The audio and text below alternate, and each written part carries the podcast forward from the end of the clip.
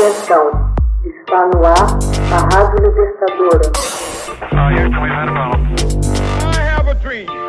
Assim sendo, declaro vaga a presidência da República.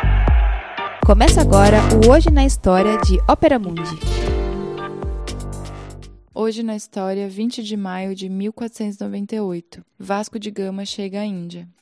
Em 20 de maio de 1498, o navegador e explorador português Vasco da Gama tornou-se o primeiro europeu a atingir a Índia atravessando os oceanos Atlânticos e Índico, quando chegou a Calicut, abrindo assim o caminho para as Índias. Todavia, a expansão de Portugal em direção a essa região seria limitada devido à falta de armadores e de concorrência holandesa após a descoberta da América por Cristóvão Colombo, a serviço dos reis católicos da Espanha, o rei de Portugal encarregou Vasco da Gama de abrir o caminho para as Índias.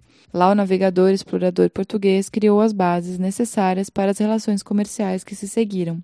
Depois de regressar ao país natal, Vasco da Gama retornou às Índias e lá fundou diversas colônias portuguesas como Goa, Damão e Dil.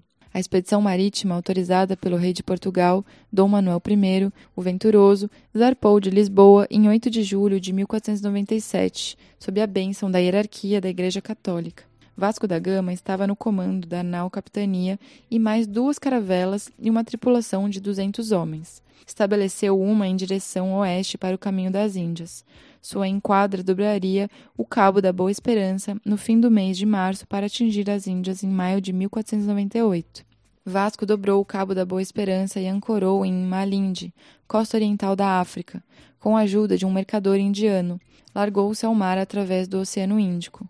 Bartolomeu Dias havia sido o primeiro a descobrir esse caminho.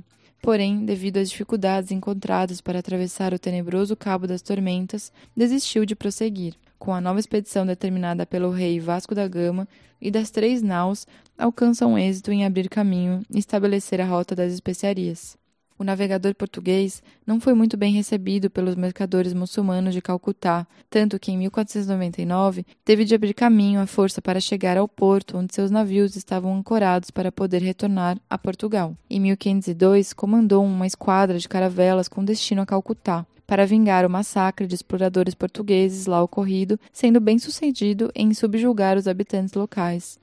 Em 1524, foi enviado pela coroa portuguesa como vice-rei da Índia, mas a caminho caiu doente, tendo falecido em Coxim.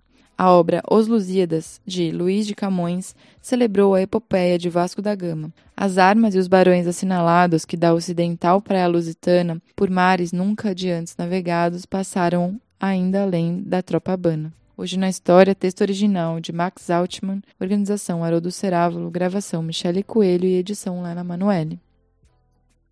Você já fez uma assinatura solidária de Opera Mundi? Com 70 centavos por dia, você ajuda a imprensa independente e combativa. Acesse www.operamundi.com.br/apoio.